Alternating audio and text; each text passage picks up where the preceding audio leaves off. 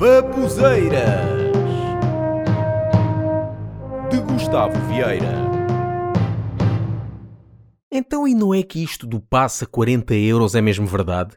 Para quem ainda não sabe, a partir de 1 de abril entrou em vigor os novos passes em Lisboa e Porto. Pelo preço de 40 euros, o passe dá direito a utilizar qualquer transporte dentro destas áreas metropolitanas. Na zona de Lisboa, para quem é da margem sul, os passes poderiam ir muito além dos 100 euros.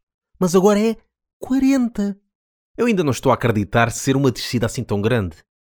O que é que se passou com o governo para estar realmente a fazer coisas boas e ajudar pessoas?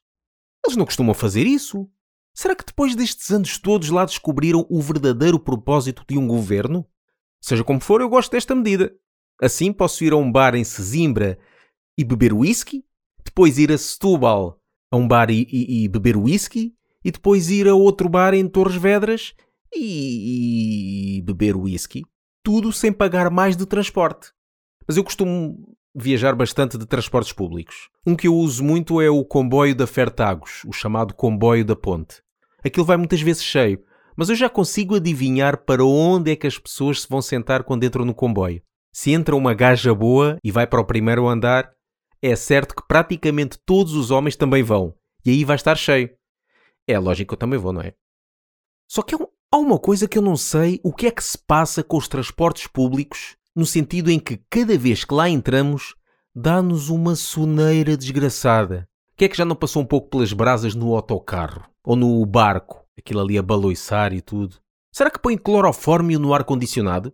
Sabem aqueles CDs com sons ambientais, da natureza, mar, etc., que servem para dormirmos melhor quando estamos em casa ou para quem tem insónias? Deviam fazer um CD com o som do ambiente de dentro de um autocarro, barco ou comboio. Epá, aí sim era sono garantido.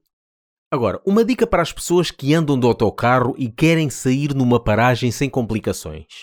Epá, levantem-se antes do autocarro chegar à paragem, por favor. Irrita-me as pessoas que se levantam só quando o autocarro para na paragem. Depois vão empurrar as pessoas e protestar porque ninguém as deixa passar. Epá, levantasse o cu do banco mais cedo. Mas não. Porque é assim, o autocarro está prestes a parar. Mas as pessoas ficam ali à espera, sentadinhas. O autocarro para. Ainda não se levantam. Só quando o autocarro abre as portas é que se levantam. Ora bem, vou sair aqui. É, é, epá, deixem-me passar. Estas pessoas, esta gente nunca deixa passar ninguém. Que falta de respeito. Olha, para essas pessoas eu proponho um jogo para fazerem com amigos quando estiverem aborrecidos ou frustrados que deve ser a maior parte do tempo. Juntem um grupo de pessoas e escolham um produto alimentar que vos provoque muitos gases.